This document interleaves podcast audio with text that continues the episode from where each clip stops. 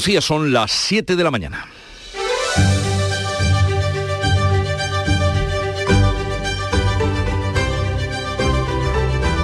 En Canal Sur Radio, La mañana de Andalucía con Jesús Vigorra. Buenos días queridos oyentes, es el último día de enero, 31. Winston Churchill decía que un pueblo que va a ver Hamlet mientras lo están bombardeando es un pueblo invencible. Eso es lo que yo quiero para mi tierra, que tengamos un arte lo suficientemente poderoso que nos haga invencibles. Muchas gracias. Gran frase y gran idea. Es Antonio Banderas, lo habrán reconocido anoche recibiendo el premio Carmen de Honor que ha otorgado por primera vez la Academia de Cine de Andalucía. Otros galardonados han sido los actores Antonio Dechen, Natalia Molina o Manolo Solo. Luego les hablaremos de ellos y con ellos. Y este que van a oír ahora es Antonio Costa. Una mayoría absoluta no es un poder absoluto. No es gobernar sozinho. É uma responsabilidade acrescida. E governar é governar com e para todas e todos os portugueses.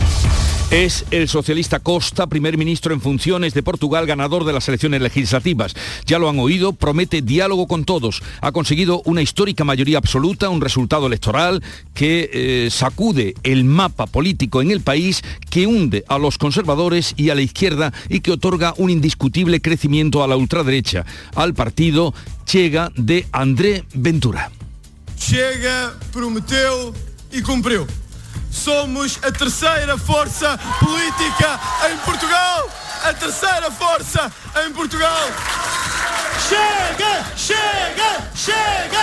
Claro, alegrías porque pasa de un diputado en 2019 a cerca de 11. La participación ha sido del 56%, la más alta en las últimas cinco convocatorias. Aquí en Andalucía mañana comienza el nuevo periodo de sesiones con la incertidumbre de si habrá adelanto electoral o no. En el capítulo diario de la pandemia, hoy se cumplen dos años de la llegada del COVID a España, dos años después y seis horas más tarde la mayoría de la población está ya vacunada. Hoy ya pueden pedir cita para la tercera dosis los de 25 años o quienes los cumplan en 2022. Escuchen al consejero de Salud Jesús Aguirre el viernes en el Parlamento. Toda la franja por encima de 18 años tendrá abierta la vacunación para tercera dosis. El lunes eh, se abrirá vacunación de 30 a 25 años y a lo largo de la semana toda la franja por encima de 18 años tendrá ya acceso a la tercera dosis. Por cierto que de este asunto hablaremos ampliamente a partir de las 9 eh, con el director de vacunación, del plan de vacunación de Andalucía, David Moreno. Y el deporte nos ha brindado una grandísima alegría. Rafa Nadal es el jugador más laureado de la historia. Desde este domingo suma más grandes títulos que nadie, 21 al ganar el abierto de Australia. Ha sido muy, muy emocionante, el público ha sido una pasada. Eh, lo que me ha apoyado no, no- tiene nombre, ¿no? Y, y para mí ha sido muy importante, ¿no? En muchos momentos que eran difíciles. eh, es verdad que no podía celebrar mucho con ellos, que, normalmente los involucro más cuando eso ocurre, pero es que estaba hecho polvo, ¿no? Y, pero bueno, eh, dentro de mí lo sentía y, La predicción indica hoy tiempo seco y soleado, con temperaturas mínimas en descenso en el tercio occidental y sin cambios o en ligero ascenso en la vertiente mediterránea y en Huelva. Vientos flojos y variables. Y vamos a conocer cómo amanece en cada una de las provincias de Andalucía que viene por Cádiz. Salud, votaron. 10 grados tenemos hasta ahora en los termómetros, llegaremos a los 18 y el cielo está despejado. Y en el campo de Gibraltar, Ana Torregrosa. Aquí tenemos a esta hora 9 grados, la máxima establece para hoy 19, los cielos despejados y hoy después de muchos días de temporal no tenemos viento. ¿Qué se espera en Jerez, Pablo Cosano? Pues una horquilla de temperaturas mucho más grande. Ahora mismo tenemos 6 grados, pero alcanzaremos los 23 en nuestra zona, cielo limpio. ¿Cómo viene el día por Huelva, Sonia Vela? Se espera un día muy soleado, Jesús. Tenemos a esta hora 6 grados en la capital, la máxima prevista para hoy de 22. Y en Córdoba, José Antonio Luque. Pues mira, calcamos, tenemos 6 en este momento, 22 de máxima y en Valsequillo en este momento tenemos 0 grados de temperatura. es el sí, punto. da- dato fidedigno. Ya, ya lo sé. Eh, Dos en Priego de Córdoba. No me cabe duda. En Sevilla, Pilar González. Cielo despejado, la máxima prevista es de 23 grados y a esta hora tenemos 9 en la capital. ¿Cómo amanece por Málaga, María Ibáñez? Ibáñez. Pues prácticamente despejado, tenemos a esta hora 8 grados y atención porque esperamos 25 a lo largo de esta jornada. 25 en Málaga se esperan y en Jaén, César Domínguez. Ni una nube, 11 grados, la máxima de hoy aquí en Jaén se espera que tenga alcance los 19. ¿Y cómo viene el día por Granada, Laura Nieto? A mediodía caluroso. Ahora tenemos 5 grados, pero la máxima prevista es de 22 sin nubes. ¿Y cómo amanece en Almería, María Jesús Recio? Nuboso en el litoral irá despejando, también temperatura subiendo al mediodía, 24 grados en Huerca Lovera, 20 en Almería, ahora tenemos 12. Y conozcamos a esta hora cómo están las carreteras en Andalucía. Conectamos con la Dirección General de Tráfico. Enrique Marchán, buenos días. Buenos días. Amanece esta última mañana de enero con situación muy tranquila en las carreteras de Andalucía. No encontrarán grandes incidentes ni tampoco retenciones que afecten a la circulación a esta hora. Tan solo tráfico fluido y cómodo. Eso sí, como siempre, desde la Dirección General de Tráfico les pedimos mucha precaución al volante.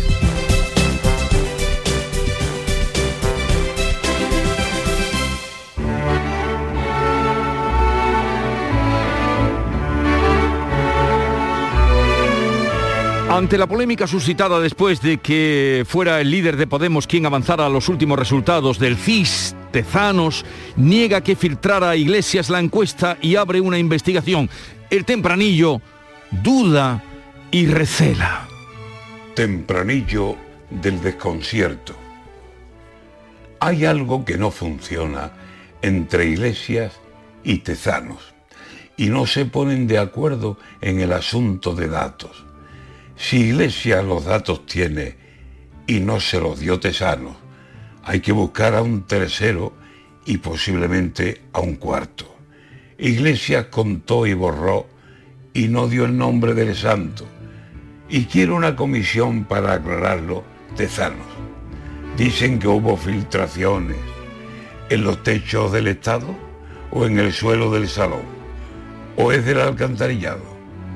Aquí algo huele mal que alguien revise los bajos para tratar de aclarar si en el gobierno hay atasco. Antonio García Barbeito, que volverá al filo de las 10 con los romances perversos hoy dedicados a Rafa Nadal.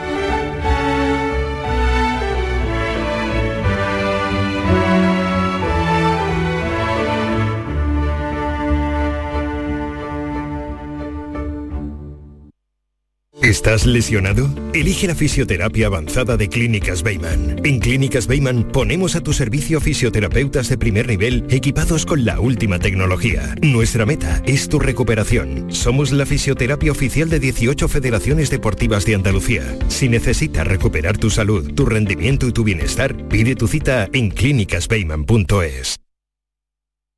Si te preocupa no tener un plan para el viernes 4 de febrero, que es normal, por favor, deja de preocuparte. Escucha, viernes 4 de febrero, bote especial de 130 millones de euros de euromillones. No creo que exista un plan mejor, la verdad. Que no, no te empeñes. Son 130 millones de euros y encima un viernes. Así que deja de pensar. Euromillones, dueños del tiempo. Loterías te recuerda que juegues con responsabilidad y solo si eres mayor de edad. La mañana de Andalucía con Jesús Bigorra. Noticias. Se cumplen oficialmente hoy dos años de la llegada oficial del COVID a España. Un día como hoy, de hace dos años, se notificaba el primer caso de la enfermedad en nuestro país y fue en la isla de La Gomera. Carmen Rodríguez Garzón. Desde entonces, confirmados oficialmente casi 9.800.000 contagios. Uno de cada cinco españoles se ha contagiado. El porcentaje es bastante inferior en Andalucía. Es la segunda comunidad tras Canarias con menos casos de COVID por población. Hoy se van a actualizar los datos tras el fin de semana. Las últimas cifras, las del sábado, siguen indicando aquí en nuestra comunidad una tendencia a la baja. La tasa de incidencia se estabiliza en Andalucía, alcanza los 1.101 casos por cada 100.000 habitantes tras los 7.185 positivos y 15 muertos notificados el sábado. Esta semana además se abrirán las citas para las terceras dosis a todos los mayores de 18 años. Ya pueden solicitarla desde hoy lunes los que tengan o vayan a cumplir 25 años este 2022. Durante el fin de semana han seguido acudiendo muchos andaluces a los puntos de vacunación, sobre todo a recibir el pinchazo de refuerzo. Para protegernos más y que no nos dé el virus tan fuerte. Claro que sí, hombre, hay que vacunarse, hay que contribuir. Ellos tienen sus derechos, pero yo también tengo los míos. Entonces yo quiero estar en un sitio que la gente por lo menos, si entro a un lado, que esté vacunada. Hoy llegan más vacunas. Andalucía, 280.000 dosis, todas de Pfizer, de ellas 96.000 pediátricas para niños. Y a partir de mañana, martes 1 de febrero, queda establecido, de acuerdo con todos los países pertenecientes a la Unión Europea, que sea el certificado COVID el que permita acceder sin necesidad de cuarentenas ni pruebas de diagnóstico negativas. Olga Moya. Además, será a partir de esta fecha cuando comienza a entrar en vigor la caducidad de este tipo de certificados, quedando con un límite en 270 días tras la última dosis de la vacuna suministrada. Tras ese periodo, la persona deberá haber recibido la dosis de refuerzo. En caso contrario, su pasaporte COVID queda caducado. El problema puede surgir a la hora de viajar si hay países que exigen acreditar la tercera dosis, pero los contagiados puede que aún no tengan ese pinchazo de refuerzo, según José Antonio López Guerrero, virólogo. Lo que es importante es que en toda Europa nos pongamos de acuerdo en qué condiciones se tiene que expedir el pasaporte COVID y qué es lo que se exige. Yo creo que a día de hoy exigir un pasaporte COVID con tres dosis, eh, de mi punto de vista, sería excesivo. Mañana martes, el Consejo de Gobierno de la Junta aprobará un plan para mejorar la situación que atraviesa la atención primaria durante esta sexta ola del coronavirus. Un plan que contempla el refuerzo de la plantilla ya que la actividad se ha incrementado un 29,3%. El presidente de la Junta ha acusado en las últimas horas a los grupos de la oposición de utilizar precisamente la sanidad como arma arrojadiza electoral. Defiende la gestión de su gobierno y ha dicho que sintió vergüenza al ver cómo el viernes en el Pleno usaban el Parlamento como un mitin que no es entendible que coincidan políticamente un partido político como el Partido Socialista y vos y Podemos. No es lógico. ¿Qué clase de motivación tienen que tener tan gorda para que vos y Podemos y PSOE estén juntos? Bueno, pues la motivación es muy sencilla. Romper el gobierno. Moreno insiste en que si bloquea la acción del Ejecutivo en la Cámara Autonómica se verá obligado a adelantar las elecciones. Y hablando de elecciones, mayoría absoluta para el socialista Antonio Costa en los comicios legislativos celebrados este domingo en el país vecino Portugal. Un resultado electoral que ha sacudido el mapa político en el país, que hunde a los conservadores y a la izquierda y que otorga un indiscutible crecimiento a la ultraderecha. El ganador, el primer ministro en funciones Costa, promete diálogo con todos. Una mayoría absoluta no es un poder absoluto. Una mayoría absoluta no es un poder absoluto, es una mayor responsabilidad y significa gobernar con y para todos los portugueses. Con y para todas y todos los portugueses. La segunda fuerza más votada ha sido la del conservador Rui Río, al que las encuestas daban un empate técnico, pero han fallado los pronósticos. El electorado ha castigado también a los partidos de izquierda y es que estos comicios, recordamos, se convocaron anticipadamente tras el fracaso de los presupuestos de 2022 que tumbaron dos de los socios de la llamada Gerigonza, el Partido Comunista y el Bloque de Izquierda. La sorpresa la ha dado el partido de ultraderecha, Chega, que consigue su objetivo de convertirse en tercera fuerza política pasa de un diputado a cerca de 11. Chega, prometeu y cumplió. Somos la tercera fuerza política en Portugal. La tercera fuerza en La participación ha sido del 56%, la más alta de las últimas cinco convocatorias. El presidente del gobierno, Pedro Sánchez, ha felicitado a Costa en las redes sociales. Aquí en España, en plena campaña para las elecciones de Castilla y León, la semana estará marcada por el debate en el Congreso de la reforma laboral. El Gobierno tiene aún en el aire los apoyos necesarios para sacarla adelante. Yolanda Díaz y los sindicatos presionan a Esquerra Republicana para que la respalde, pero los independentistas catalanes insisten en que la propuesta se queda corta. Unidas Podemos sigue rechazando el apoyo de Ciudadanos. Pablo Fernández dice que estarán atentos a la tentación que siempre tiene el PSOE, apuntaba, de virar al centro derecha. Ahí está Unidas Podemos arrastrando o convenciendo al Partido Socialista para que saquemos medidas para que implementemos leyes verdaderamente progresistas y que cumplan con el espíritu del acuerdo de, gobierno. Eh, esta ha sido una nueva muestra más de, cómo el Partido Socialista pues a veces da pasos a la izquierda y a veces da pasos al centro derecha buscando el acuerdo con, con Ciudadanos. Este domingo ha habido concentraciones en País Vasco, Navarra y Galicia contra la reforma laboral. Mañana además el Gobierno Central aprobará en el Consejo de Ministros la ley de vivienda que cuenta con el informe contrario del Consejo General del Poder Judicial por invadir competencias de las comunidades autónomas. La consejera de Fomento de la Junta, Marifran Carazo, no descarta acudir al Tribunal Constitucional. El Gobierno de la Junta de Andalucía ha analizará en profundidad jurídicamente el texto con sus servicios jurídicos y en su caso, si se invade competencias, tal y como dice el Consejo General del Poder Judicial, presentará un recurso en el Tribunal Constitucional en defensa de las competencias que tiene la Junta de Andalucía. Y en la campaña de las elecciones de Castilla y León que se está librando este domingo han participado los líderes nacionales del Partido Popular y Vox. Pablo Casado ha advertido al presidente del Gobierno que el PSOE desaparecerá si sigue abrazando a aquellos que quieren destruir España, pero también ha cargado contra Vox, al que le ha enviado un mensaje, si no cree en las autonomías no debería presentarse a los comicios y le avisa del peligro de fragmentar el voto de centro derecha. Nosotros apelamos a unir el voto para unir España. No se puede unir España desuniendo el voto. Es imposible que haya partidos que digan, no hay que unir España. Oiga, y usted está desuniendo el voto en el espacio electoral donde estamos los que queremos unir España. Santiago Abascal, en un acto en Soria, culpaba tanto a PP como a PSOE de ser los causantes de los principales males de Castilla y León, la despoblación y la desindustrialización. Ambos, con igual responsabilidad, los que han condenado a muchas tierras de España, los que han condenado a Soria, los que han condenado a Castilla la Vieja, aquella que fue adelantada de España a la despoblación, los que le han condenado a la desindustrialización. Por su parte, el portavoz de Unidas Podemos en el Congreso, Pablo Echenique, se refería a la presencia de Aznar en la campaña y a las críticas que ha lanzado contra el candidato de la formación, contra Pablo Fernández, y lo hacía en estos términos. Habéis tenido al señor de la guerra en Valladolid el día de, el día de ayer. Todavía huele un poco a azufre, que diría, que diría aquel. Y el señor, y el señor de la guerra, que ha estado por aquí en Valladolid, se ha referido a los progres de pacotilla con coleta o con melena. Dejamos la campaña de Castilla-León y en el exterior, el ámbito internacional, el Consejo de Seguridad de la ONU se reúne hoy de urgencia para tomar el pulso a la crisis de Ucrania. Rusia insiste en que no tiene planes de invasión, pero la OTAN recela. Su secretario general, Jan Stoltenberg, contempla desplegar tropas en los países vecinos, pero no en suelo ucraniano. Ese país no pertenece a la Alianza Atlántica.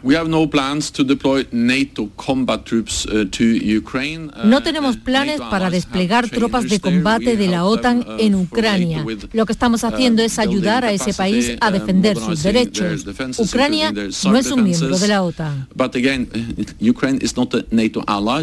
China, miembro permanente del Consejo de Seguridad, el, tanto el viernes como el Estados Unidos como Rusia le instaban a tomar partido. Es posible que lo haga en la reunión de hoy. En paralelo, ocho eurodiputados de distintas fuerzas han iniciado un viaje a Kiev para apoyar el diálogo. El país sigue en alerta. 80.000 voluntarios civiles entrenan por si hubiera guerra al otro lado de la frontera. Rusia mantiene más de 100.000 soldados, tanques, artillería y misiles. Por ahora nadie mueve ficha. Sevilla ha recordado al concejal del Partido Popular, Alberto Jiménez Becerril, y a su mujer Ascensión García en el 24 aniversario de su asesinato por ETA. Los terroristas les dispararon en la madrugada del 30 de enero cuando volvían a su casa en pleno centro de la capital hispalense. Este domingo se ha celebrado en la catedral una misa homenaje y después una ofrenda floral en la calle donde fue donde tuvo lugar el atentado. A ambos actos asistían el presidente de la Junta y otros cargos del PP. Juanma Moreno recordaba a Alberto y Ascensión y reivindicaba la dignidad de todas las víctimas de ETA. El presidente andaluz también pedía justicia porque todavía decía quedan demasiados asesinatos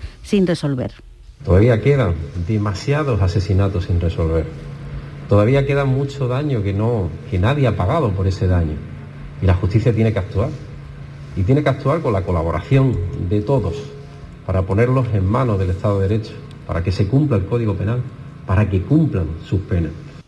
El presidente del Gobierno, Pedro Sánchez, visita este lunes el Parque Nacional Sierra de las Nieves en Málaga. Fue declarado en junio pasado decimosexto Parque Nacional de España. La máxima figura de protección ambiental en el país estará acompañado por la vicepresidenta tercera, Teresa Rivera. También Sánchez va a mantener un encuentro con alcaldes de la Mancomunidad de Municipios Sierra de las Nieves. Y la hija de Manuel Martín Cuenca fue anoche la triunfadora de los premios mm, Carmen del Cine Andaluz que se eh, entregaron en el Cine Cervantes, Cine Teatro Cervantes de Málaga.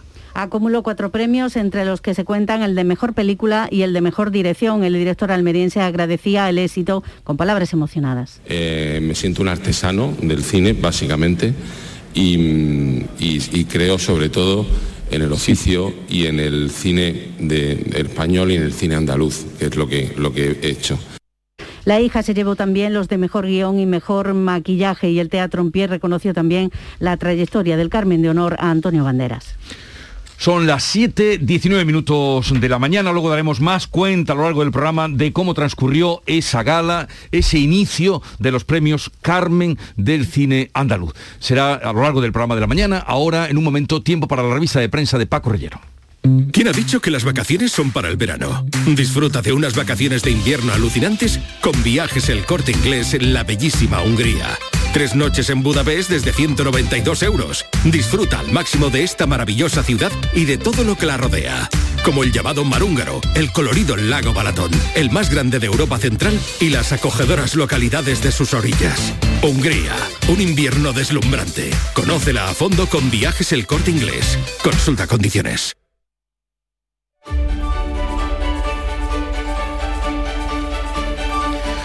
Vamos a la cita con Paco Reyero y la prensa nacional internacional. Buenos días. 720 Jesús, es la hora de la prensa, efectivamente, las fotografías de portadas de periódicos generalistas, locales, los regionales, incluso los cósmicos son para Rafael Nadal, grande, el más grande o más grande que ninguno. Son los titulares, titulares que abundan sobre Rafael Nadal. El periódico El País le dedica incluso un sesudo editorial. El Mundo también, otro editorial, La España de Nadal y el diario El Mundo que ha cambiado su tradicional anagrama por una pelota amarilla de tenis. Y Diego Rasipachi, en su tira cómica de hoy, dibujan a Nadal levantando los brazos en señal de victoria y en la siguiente viñeta vemos a Superman con su capa y su traje azul haciendo cola en la oficina de empleo. Puebla, en ABC, dibuja a Nadal con su equipación deportiva de ayer tumbado sobre una N, es decir, Rafael Nadal siendo la ñ de España. El asunto de apertura del mundo es que el PP denuncia el desvío de dinero europeo a municipios socialistas. Señala que los ayuntamientos del PSOE, señala el PP, que los ayuntamientos del PSOE se llevan el 46% de los fondos al turismo por el 20%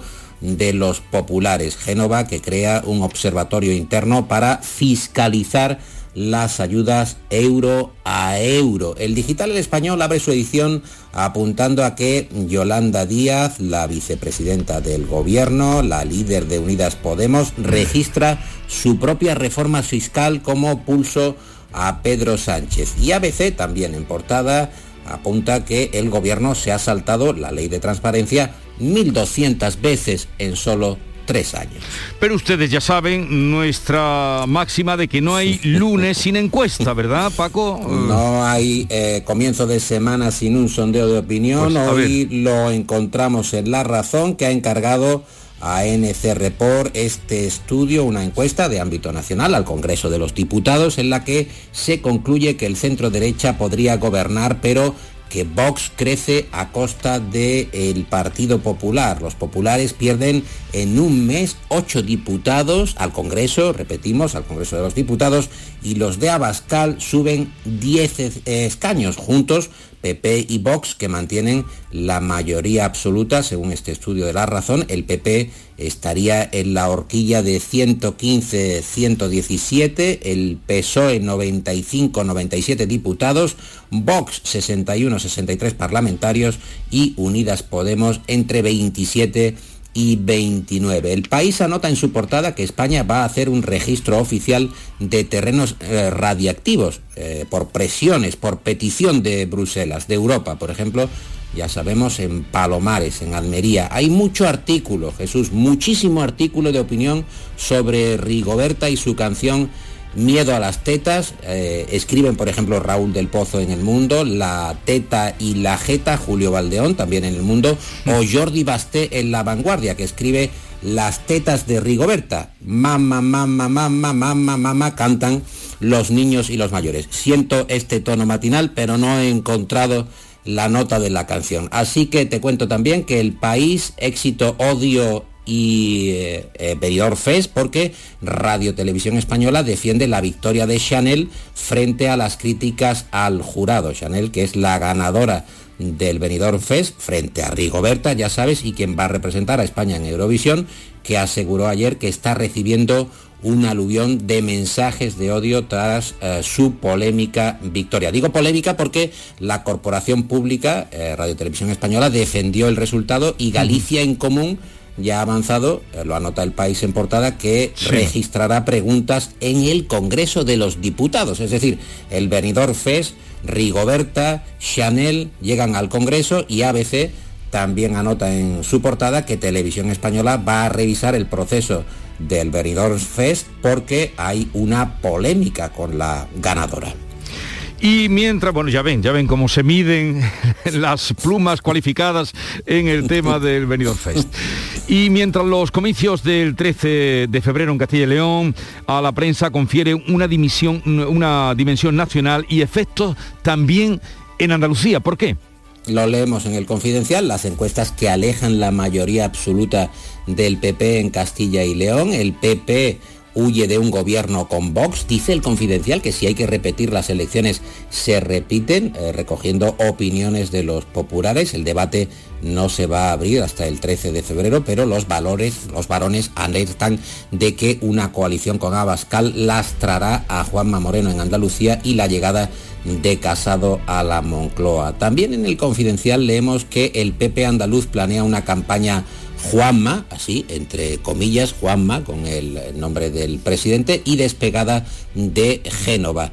Leemos un interesante análisis de Nacho Cardero, el director del Confidencial, en ese digital. Se titula El colapso del sistema, lo que no nos cuentan de la sexta ola, y escribe en ese artículo, en ese análisis, a principios de noviembre de 2021, Fernando Simón se mostró contrario a poner la tercera dosis de forma generalizada también bien expresó sus dudas sobre la posibilidad de inocular la vacuna a los menores de 12 años porque les afecta muy poco la enfermedad y aseguró que la inmunidad iba a durar años y que por tanto, como nos iban a sobrar vacunas en el corto plazo, podíamos cederlas a quien más lo necesitase. Ni aposta uno se puede equivocar tanto, dice Cardero. A día de hoy, Simón, como tantos otros, continúa en su puesto como voz autorizada en el coronavirus. Y la prensa nacional e internacional que también se ocupa de las elecciones de nuestro vecino país, portugués, eh, Portugal, que un apunte... Eh, el país, pues por ejemplo que los conservadores quedan lejos de poder sumar para formar un bloque a la derecha, los socialistas que se alzan con una eh, holgada victoria y hay también algo de Ucrania, como ves, bajando un poco en, la intensidad de la información, a veces que anota que Ucrania agradece la ayuda a Occidente, envueltos en banderas, entre ellas la española, la multitud expresa en Kiev eh, su disposición a luchar contra Rusia. Pero el mundo, el mundo... Entero. Entero. se rinde a Nuria Gaciño, perdón, a Rafa Nadal. A Rafa Nadal, hombre, que es el que se lo merece, el protagonista de hoy. Y no es para menos después de la emocionantísima final del Abierto de Australia que ganaba don Rafael Nadal, ya hay que tratar de usted. No, no, no, el, don no le cae bien a Rafael. Ganaba esa final en cinco sets al ruso Medvedev de una forma increíble porque la remontada no pudo ser más épica y más sufrida. La prensa se rinde a sus pies no solo por el partidazo, que duró más de cinco horas, sino también por haber hecho historia, convirtiéndose en el primer tenista en sumar 21 Grand Slam. Supera de este modo a Federer y a Djokovic, sus máximos competidores y rivales en estos momentos, que no han tenido reparos a la hora de felicitar al campeón. Especialmente emotivo el mensaje del suizo, que resaltaba el hecho de que a Nadal nunca se le puede subestimar y que ha sido un verdadero honor poder haberse enfrentado durante todos estos años a él. También nos hicieron vibrar los hispanos en la final del Europeo de Balonmano, aunque aquí no hubo final feliz. Ante Suecia la selección española sufrió en el segundo tiempo, pero logró igualar y tener la posesión para haber conseguido su tercer oro consecutivo. Sin embargo, falló y a falta de 20 segundos para que terminase el partido, Suecia fue capaz de forzar el penalti que en tiempo de descuento pues convirtieron para hacer el definitivo 27 a 26 para Suiza. Y de las alegrías que nos propició Nadal, derrota de los equipos andaluces de segunda. Pésimo fin de semana para los dos. El Almería perdía el sábado 2 a 0 ante el Oviedo, cae a la tercera posición con 46 puntos a uno del Valladolid Valladolid a 3 del Eibar y por su parte el Málaga también sigue en caída libre, pese al cambio en el banquillo con la llegada de Nacho González frente al Mirandés. Perdieron los malaguistas por 3 a 0 y habrá que estar muy atentos hoy al cierre del mercado invernal. No se esperan muchos movimientos, pero en cualquier caso hay que estar pendiente. Paco, ¿con qué echamos el cierre hoy? Pues mira, hay prensa australiana, Nuria, la prensa australiana lógicamente se rinde también a Nadal, eh, a Noto DH, que dice que considerar esta resurrección, este triunfo del abierto de Australia como el más grande de Rafael Nadal en una gran final podría ser un caso de paletismo o parcialidad australiano. Incluso los australianos dicen, no, no, hay que reconocer que no es aquí, que es en general, que es en el mundo, que, que, que Nadal es capaz de llevar a lo más alto al tenis, al tenis no solo español, al tenis mundial. Eh, gracias Paco, igualmente Nuria, que tengáis un bonito día y principio de semana. En Canal Sur Radio, La mañana de Andalucía con Jesús Vigorra. Acaban de escuchar los señal, los pititos de las siete y media de la mañana y a esta hora vamos a repasar y resumirles en titulares las noticias que les estamos contando con Olga Moya. Se cumplen hoy dos años de la llegada del COVID a España. Dos años y seis horas después, la última, la sexta, muestra síntomas de agotamiento. Una subvariante de Omicron ha entrado en escena. Es igual de contagiosa, pero menos grave en apariencia. Desde hoy pueden pedir cita para las dosis de refuerzo las personas nacidas a partir de 1997, esto es, quienes tienen 25 años o los van a cumplir en el 2022. La edad irá bajando progresivamente durante la semana. Hoy llegan a Andalucía 280.000 dosis de Pfizer, cerca de 100.000 son pediátricas. El brote de COVID detectado en la Academia de la Guardia Civil de Baeza obliga a 600 alumnos a volver a la educación a distancia. La mitad asistirá de manera presencial mientras la otra seguirá las clases por internet hasta que todos pasen las cuarentenas y den negativo en las pruebas PCR. La agenda política andaluza pasa por el inicio mañana del nuevo periodo de sesiones en el Parlamento andaluz con la incertidumbre de si habrá adelanto electoral. El martes el Consejo de Gobierno aprobará un plan de refuerzo para la atención primaria primaria y el jueves el consejero de salud informará sobre los centros de salud y los servicios de urgencias en Andalucía. Y la política nacional contempla aprobar mañana la ley de la vivienda y convalidar el jueves la reforma laboral. La ley de la vivienda regulará por primera vez los precios del alquiler en zonas tensionadas. La reforma laboral no cuenta aún con los apoyos necesarios. La ministra de Trabajo y los sindicatos intenta, intentan convencer a Esquerra de que vote a favor. El Partido Socialista del primer ministro Antonio Costa gana las elecciones legislativas anticipadas en Portugal y logra la segunda mayoría absoluta. El resultado electoral sacude el mapa político en el país. Los conservadores no mejoran sus cifras. Se hunde la izquierda y crece la ultraderecha hasta convertirse en la tercera fuerza política. Ha muerto un hombre de 86 años en el incendio de su vivienda en Pedrera, Sevilla. En Sierra Nevada los vecinos demandan un retén de bomberos permanente en la estación de esquí. La semana pasada hubo tres incendios y este domingo 17 personas han tenido que ser evacuadas por la mala combustión de la caldera de un hotel. El vertedero de residuos tóxicos de Nerva recibirá hoy 14.000 toneladas de desechos procedentes de los Balcanes. Llegan en barco al puerto de Sevilla y viajarán a Huelva en camiones. Ecologistas en Acción pide al defensor del pueblo que investigue la operación en la que detectan falta de información por parte de las administraciones. La Academia de Cine de Andalucía entregó por primera vez los premios Carmen. La película La hija se ha alzado con el Carmen al mejor largometraje de ficción. Otros galardonados han sido los actores Antonio Dechen, Natalia Molina o Manolo Solo. El Carmen de Honor ha recaído en Antonio Banderas. Y como les venimos contando, Rafa Nadal es el mejor del el mundo. Ahora eh, el avance o el recuerdo del tiempo que tendremos para hoy. Hoy tenemos cielos poco nubosos o despejados, va a soplar viento de levante a primeras horas en el estrecho, después va a disminuir, va a girar a poniente por la tarde, bajan las temperaturas mínimas en el tercio occidental, suben las máximas en la vertiente mediterránea y en la provincia de Huelva.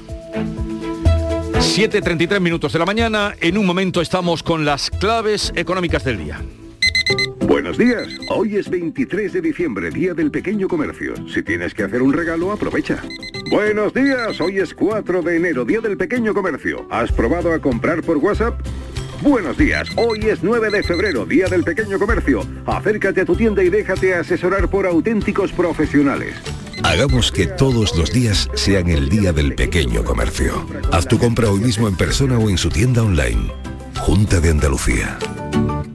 ¿Aún no eres miembro del Club de los Seguros? En Cajamar ya somos muchos los que además de estar tranquilos, disfrutamos de pagar nuestros seguros mes a mes. Entra en nuestra web gcc.es barra club y conoce los detalles del Club de los Seguros. Consulta las bases en grupo cooperativo cajamar.es barra aseguradoras. Cajamar, distintos desde siempre. Si te preocupa no tener un plan para el viernes 4 de febrero, que es normal, por favor deja de preocuparte. Escucha, viernes 4 de febrero, bote especial de 130 millones de euros de euromillones. No creo que exista un plan mejor, la verdad. Que no, no te empeñes. Son 130 millones de euros y encima un viernes. Así que deja de pensar. Euromillones, dueños del tiempo.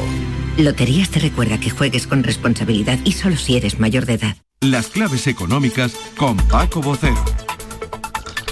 Paco, buenos días. Buenos días, Jesús. Buenos días, buena semana. Igualmente. En principio. ¿Y qué claves vamos a tener en estos días? Claves económicas, claro. Pues mira, como suele ser habitual en los inicios de mes, porque prácticamente estamos en ello, eh, tenemos una semana llena de referencias importantes, eh, tanto en nuestra economía como en la eurozona. Aunque hoy nos vamos a, a quedar simplemente en nuestra economía en estos días de final de semana, principio de mes. Bien, comenzamos por lo más importante, lo que va a ocupar la agenda hoy a partir de las 9 de la mañana, y es que el INE publica el dato adelantado de la inflación de enero. Recordemos que estamos en el 6,5% con una subyacente, la estructural, de 2,1%, por lo que comentamos siempre, prácticamente cuatro puntos y medio de la subida de precios viene de los elementos más volátiles, los costos energéticos y los alimentos, principalmente frescos o no elaborados. Veremos si el IPC sigue escalando o se mantiene estable en estas alturas. Desde investing.com estiman que escalará al 6,7, un par de décimos. Un par de décimas. En una hora y media sabremos. Y nosotros, nosotros se lo contaremos. Vamos a ver cómo han ido los precios en enero y si siguen subiendo o detienen un poco la escalada. Y para hoy, ¿hay algo más? Sí, hoy lunes tenemos también la evolución de las ventas minoristas en diciembre. Recordemos que el viernes se publicó el dato adelantado de la contabilidad nacional, es decir, el PIB del año, que acabó situándose en el 5%. Y es que en el último cuatrimestre el consumo volvió a flaquear debido al rebrote de la pandemia y el disparo de los precios de la energía. Así que igualmente respecto a los precios, veremos también a la misma hora cómo se han comportado las ventas en un mes que debería ser muy positivo, pero en el que hemos tenido esos condicionantes. Sí, sí, porque parece que las ventas podrían haber ido mejor, pero como dice, vamos a ver el dato para saberlo con exactitud. Bueno, pues mira, vamos a seguir con los PMI que tenemos indicadores adelantados de industria manufacturera y de servicios a lo largo de la semana. El primero se va a publicar mañana y el segundo el jueves. Son importantes para disponer de una imagen dinámica actualizada ahora mismo de la evolución de la economía. Las previsiones dicen que el manufacturero aguantará mejor que el de servicios, que encajaría una caída relacionada con la habitual evolución de, de enero. Bueno, pues sigamos con las referencias que decías al principio. ¿De qué otros indicadores debemos estar pendientes? Pues vámonos al miércoles y al paro registrado, la afiliación a la seguridad social y a la evolución de las empresas. Ya sabemos que los datos de empleo están entre los que mejor evolucionan en los últimos meses. De hecho, así resultó la EPA del jueves pasado, si bien recordemos que la productividad está bajo mínimo. Y finalmente, ya que el repaso de la semana lo dedicamos a los indicadores de nuestra economía, el jueves volveremos a tener subasta de duda española con una demanda presumible muy intensa, muy buena, y el viernes para finalizar la confianza del consumidor. Y es importante por lo que acabamos de hablar de las dificultades del consumo y las expectativas de las ventas minoristas. Bueno, pues seguiremos atentos a todo lo que a todas las claves que cada mañana a esta hora ya lo saben ustedes eh, Paco Vocero nos trae a la mañana de Andalucía. Que tengas una buena semana Paco y hasta mañana. Igualmente, hasta mañana. Adiós, adiós. La agricultura es un motor de nuestra economía y del empleo. Andalucía apuesta por un campo joven e innovador que garantice un futuro próspero a sus pueblos. La Junta de Andalucía pone a disposición 80 millones de euros para ayudar a los jóvenes que quieren arrancar su actividad agraria, con una línea específica para favorecer la incorporación de la mujer y el relevo generacional. Solicita ya tu ayuda. Consejería de Agricultura, Ganadería, Pesca y Desarrollo Sostenible. Junta de Andalucía. En Canal Sur Radio, por tu salud, responde siempre a tus dudas. Este lunes en el programa hablamos de cálculos o piedras, tanto en las vías urinarias como en los riñones. Un 10% de las personas padecen este mal, pero también es cierto que mejoran considerablemente las técnicas de tratamiento y sobre todo evitan que se repitan estas situaciones. Este lunes, piedras y cálculos, tus preguntas a los mejores especialistas en directo. Envíanos tus consultas desde ya en una nota de voz al 616-135-135. 616-135-135. Por tu salud. De lunes a viernes, desde las 6 de la tarde, con Enrique Jesús Moreno. Súmate a Canal Sur Radio, la radio de Andalucía. Vamos ahora a contarles otras noticias de Andalucía que completan el panorama informativo de este 31 de enero. En Málaga ya están en prisión el presunto autor de una agresión sexual. Su víctima lo reconoció en la calle María Ibáñez. La detención se produjo después de que la víctima de 21 años llamara a la policía al verlo por la calle cuando paseaba con sus amigos. La joven avisó por teléfono a la policía al encontrarse a este hombre de 41 años que supuestamente la había agredido sexualmente el pasado 8 de enero. María Jesús Sastre es la portavoz de la Policía Nacional en Málaga. Las gestiones realizadas permitieron obtener en el registro de la vivienda del presunto autor varias prendas y objetos que de forma directa lo relacionan como responsable de la agresión sexual denunciada.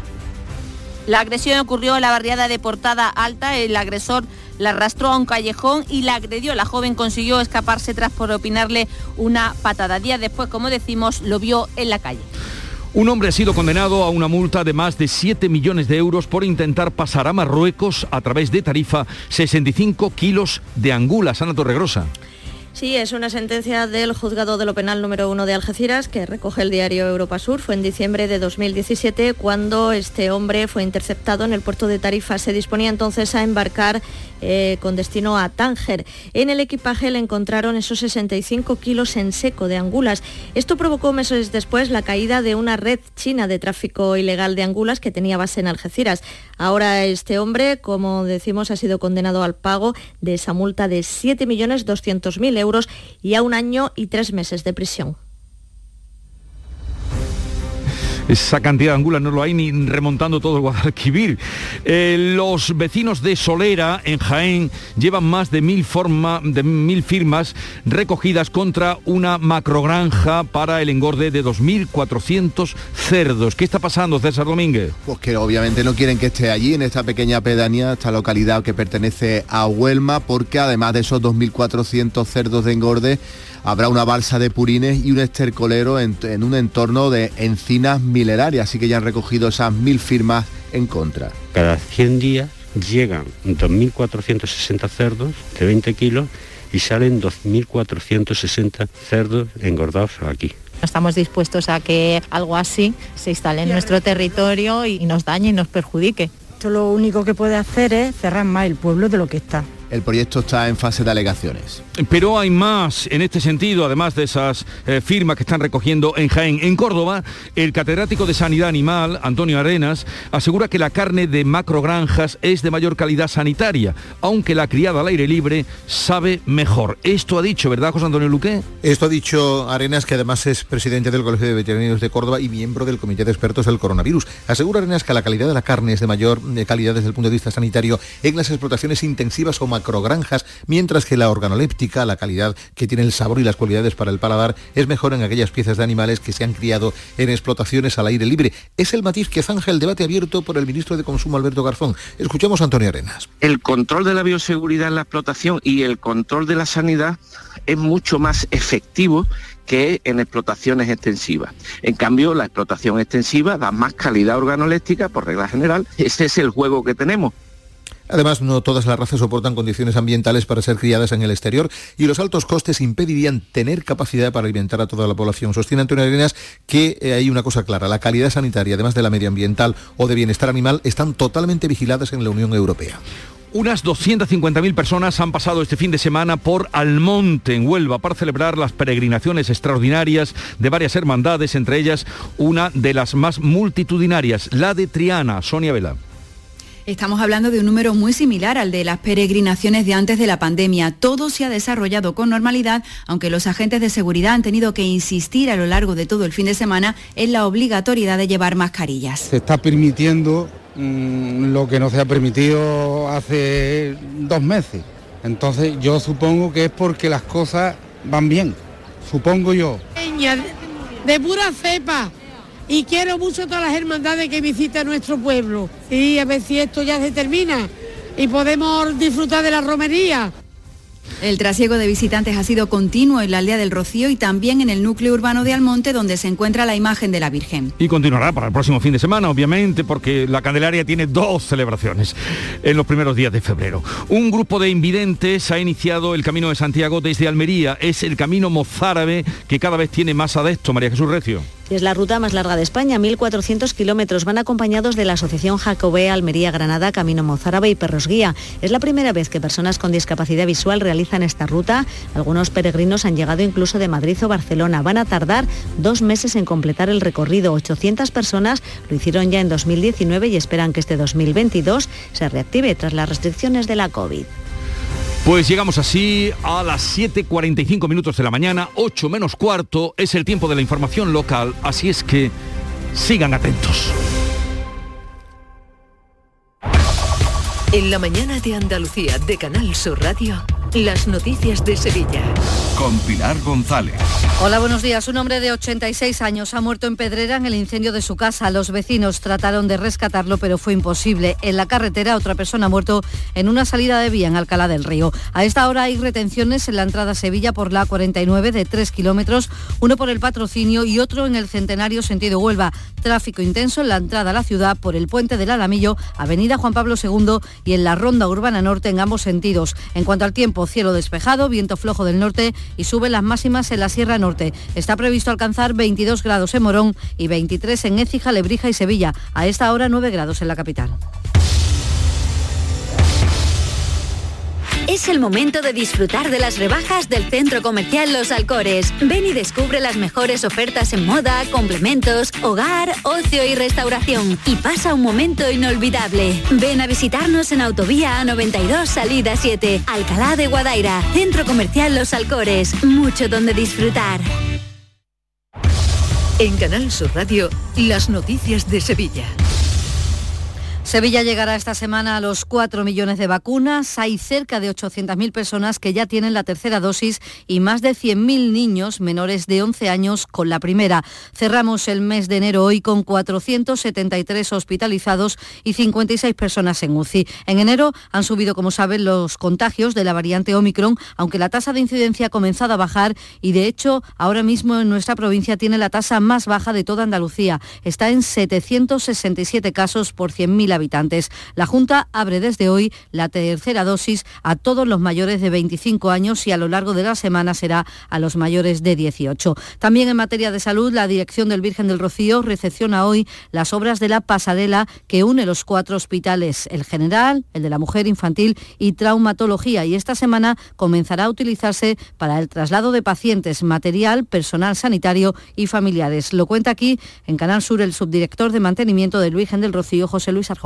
Sobre todo la importancia y la, y la seguridad que se adquiere en el traslado de pacientes. Cualquier traslado a una UCI, cualquier traslado intraquirúrgico, cualquier traslado para hacer una prueba de todos los pacientes que pueden estar delicados, tanto de niños como de mujeres, eh, hacia el hospital de traumatología o el hospital general, pues ya no requieren de un traslado en ambulancia, Ahora será con esa pasarela. También en salud los vecinos del Garrobo, un pueblo de 800 habitantes, han pedido en una marcha convocada este domingo por el alcalde la vuelta de las urgencias médicas las 24 horas del día. Según señala el portavoz vecinal Antonio Herrero, no tienen asistencia ni tardes ni fines de semana y no todo el mundo se puede trasladar a Gerena. De las 3 de la tarde el pueblo se queda sin nada. Eh, nos dicen que tenemos que ir a Gerena, que está a 12 kilómetros. Eh, una carretera en muy mal estado y bueno, es una, es una vergüenza que haya personas mayores que necesitan ayuda y la verdad es que no la tienen. El Ayuntamiento de Sevilla celebra hoy un pleno extraordinario monográfico sobre la ampliación del metro y su financiación. se produce este pleno después de que el Ministerio de Transportes haya pospuesto al próximo jueves en Madrid la reunión con la Consejería de Fomento prevista inicialmente para la semana pasada para abordar precisamente eso, la financiación del Estado en la línea 3. Todos los grupos municipales van a pedir información y explicaciones al alcalde Antonio Muñoz, que reitera el compromiso del Ejecutivo Central para aportar fondos tranquilo en el sentido de las palabras de la ministra de Hacienda y por las conversaciones que he tenido con la propia ministra de Fomento de la contribución, la colaboración que tendrá la Administración Central con el Metro de Sevilla cuando conozcan la propuesta de la Junta, el modelo de gestión, si va a haber colaboración privada en la financiación del mismo. En laboral, trabajadores de la fábrica de vehículos blindados de Santa Bárbara, en Alcalá de Guadaira, se concentran hoy a las 10 e inician así una serie de movilizaciones por el despido de 20 trabajadores este fin de semana y la amenaza del fin de la carga de trabajo cuando finalicen el montaje y el ensamblaje de dos carros de combate. Según el delegado de Comisiones Obreras, Francisco Reina, la dirección pretende trasladar esta tarea a una planta que tienen en Oviedo. Que en el momento que, se acabe esa carga de trabajo, progresivamente se van a llevar toda la carga, bueno, toda la carga, digamos, el ensamblaje y montaje de, todos los vehículos que estábamos haciendo actualmente aquí en Alcalá se van a hacer arriba en, Asturias. Entonces, claro, estamos hablando de una destrucción de 300 puestos de trabajo y indirectos pues, pues. El puerto de Sevilla recibe los residuos tóxicos que tienen como destino el vertedero de Nerva en Huelva. Proceden estos residuos de Montenegro y Ecologistas en Acción advierte del peligro de la llegada de estas 14.000 toneladas que serán trasladadas en 500 camiones desde Sevilla a Nerva. El portavoz Juan Romero pide explicaciones a las administraciones, al Gobierno Central y al Defensor del Pueblo. En primer lugar, al Ministerio de Transición Ecológica, que ponga en marcha el plan estatal de inspecciones en materia de traslado transfronterizo de residuos, al Ministerio de Hacienda, que realice las inspecciones en aduana y al Defensor del Pueblo hemos pedido amparo ante la falta de información y transparencia. Sevilla ha recordado al concejal del PP Alberto Jiménez Becerril y a su mujer, la procuradora Ascensión García Ortiz, asesinados por ETA en la madrugada del 30 de enero hace 24 años. Este domingo se celebraba una misa en la catedral y también una ofrenda floral en la calle Don Remondo, donde fueron asesinados. Allí, el alcalde de Sevilla, Antonio Muñoz, decía esto. Yo espero que también el 30 de enero de todos los años la familia sienta el arrope, el abrazo de los sevillanos y de las sevillanas que no estáis solos en vuestro dolor, muchísimo menos. Y aunque la banda terrorista ETA ha desaparecido como tal, yo creo que eso no es excusa ni muchísimo menos para que todos los años, todos los años, nos acordemos de Alberto y de Ase.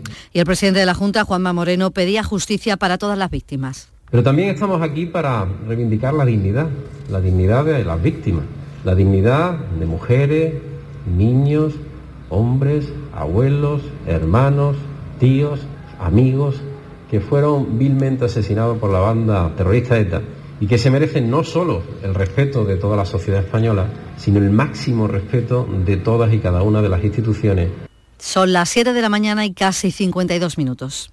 Las noticias que más te interesan las tienes siempre en Canal Sur Mediodía Sevilla. Y este martes te llegan desde el Hospital Vita Sevilla, en Castilleja de la Cuesta un centro con una atención médico-sanitaria integral en el que conoceremos más sobre el tratamiento de urología más avanzado gracias al robot Da Vinci. Canal Sur Mediodía Sevilla. Este jueves desde las 12, en directo desde el Hospital Vitas Sevilla, en Castilleja de la Cuesta. Con la colaboración del Hospital Vitas Sevilla. Las noticias de Sevilla. Canal Sur Radio. Un hombre de 86 años ha muerto en el incendio de su vivienda en Pedrera. El fuego comenzó en la cocina de su casa y quedó atrapado. Los vecinos, nos lo han contado ellos mismos, trataron sin éxito de sofocar las llamas y poder entrar en la vivienda.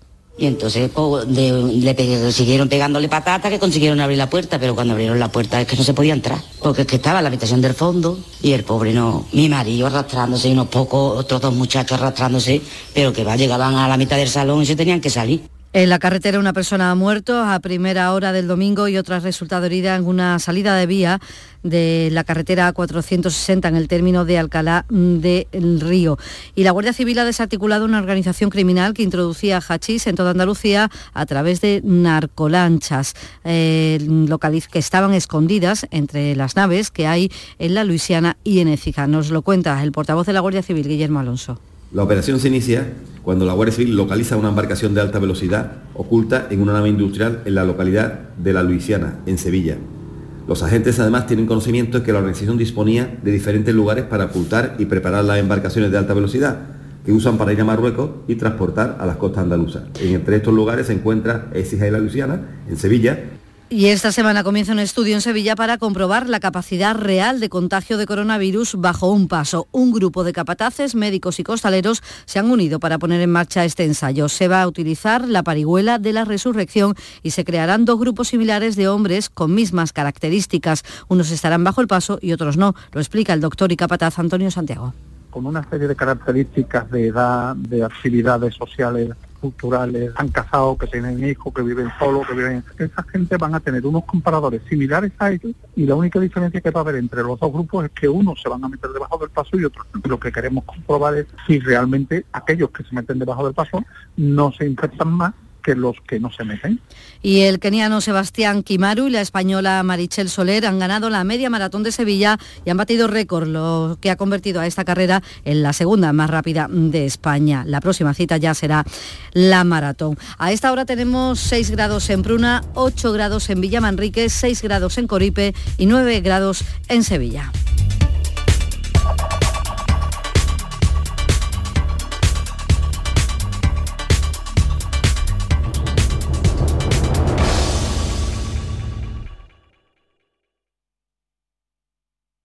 Escuchas La mañana de Andalucía con Jesús Vigorra, Canal Sur Radio.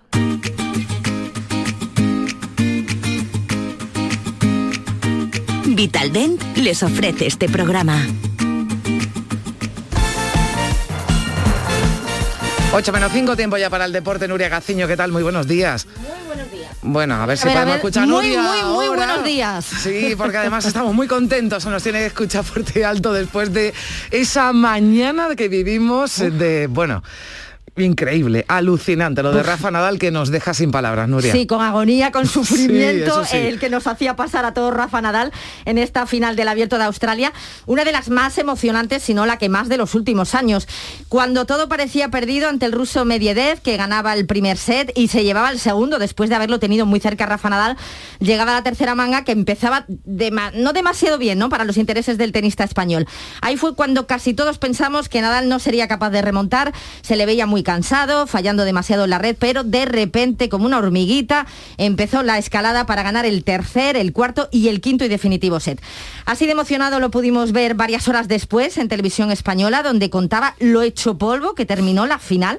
Tal es así que la entrega de trofeos pidió una silla y una botella de agua porque no se tendió en pie. y estaba también tan destrozado que, que- que- no podía casi ni celebrar, ¿no? Estaba, al final es emoción, eh, no sé, la verdad que no sé ni qué he hecho cuando he ganado, no, no, no- no me acuerdo, pero, pero, pero bueno, la emoción era, era grande, ¿no? Y, más así como había ido el, el partido, como se me había escapado en el 5-4-30-0, estaba simplemente concentrado en intentar que no se me volviera a escapar, ¿no? Ha sido muy, muy emocionante, el público ha sido una pasada, lo que me ha apoyado no, no, no tiene nombre, ¿no? Y, y para mí ha sido muy importante, ¿no? En muchos momentos que eran difíciles.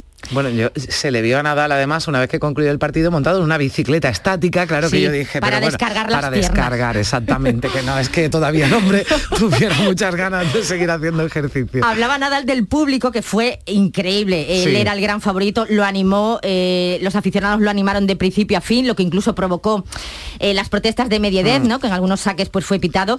El tenista ruso, por cierto, que también hizo un partidazo. La prensa y todos nos rendimos a los pies de Nadal, no solo por la victoria tan épica, no solo por una final emocionante de más de cinco horas, sino también por haber vuelto a hacer historia convirtiéndose en el primer tenista en sumar 21 Grand Slam. Es algo que a Nadal le gustaría conservar, pero no le quita el sueño. Lo he dicho y lo sigo diciendo ahora que en este momento de la historia pues soy el que tiene más, ¿no? Uno no puede estar siempre mirando al lado. Y evidentemente que quiero ser el que tiene más. Eh, no me escondo de ello. Evidentemente que me gustaría terminar mi carrera siendo el que tiene más Grand Slams. Pero es que para mí también es cierto que nunca ha sido una obsesión. Después, si hay alguien que termina con más Grand Slams que yo siendo mejor que yo, pues sinceramente no, no, no, no me voy a reprochar nada.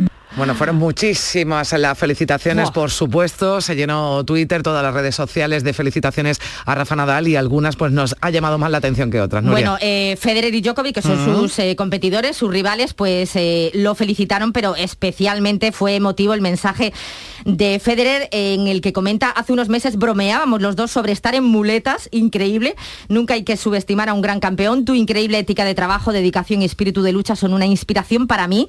Estoy orgulloso de compartir esta era contigo y honrado de jugar un papel en empujarte para lograr más, como has hecho tú conmigo durante los últimos 18 años. Estoy seguro de que tienes más logros por delante, pero por ahora disfruta este. O sea, este fair play es maravilloso. Ojalá lo todos pero que los también deportes. además dice mucho de la talla moral, de la talla personal de Rafa Nadal, por ese cariño que también tiene entre sus rivales, pero que también son sus compañeros y sus amigos. Vivimos ayer también una final épica, la de los hispanos, pero vaya, vaya Sí. que estuvo tocando el oro España. Y la decepción, claro, fue un poquito mayor porque la victoria se sumó en el último minuto de la final. Ante Suecia, España sufrió mucho en el segundo tiempo, pero cuando ya logró igualar, pues eh, tenía la posesión, pero la perdió. Así que eh, hubo 20 segundos en los que Suecia forzó el penalti que dio la victoria definitiva, 27 a 26. Pero lo importante es que en el balonmano tenemos futuro, que haya ha habido un cambio generacional. Bueno, pues ya tendremos tiempo de hablar de fútbol esta semana. Hasta aquí el deporte. En Vitaldent, este mes, 15% de descuento en tu tratamiento dental. Porque sabemos que tu sonrisa no tiene precio. ¿Cuál? ¿Mi sonrisa? ¿Será la mía? Oye, ¿y la mía? Claro, la vuestra y la de todos. Hacer sonreír a los demás no cuesta tanto. Pide cita en el 900 101 001 y ven a Vitaldent.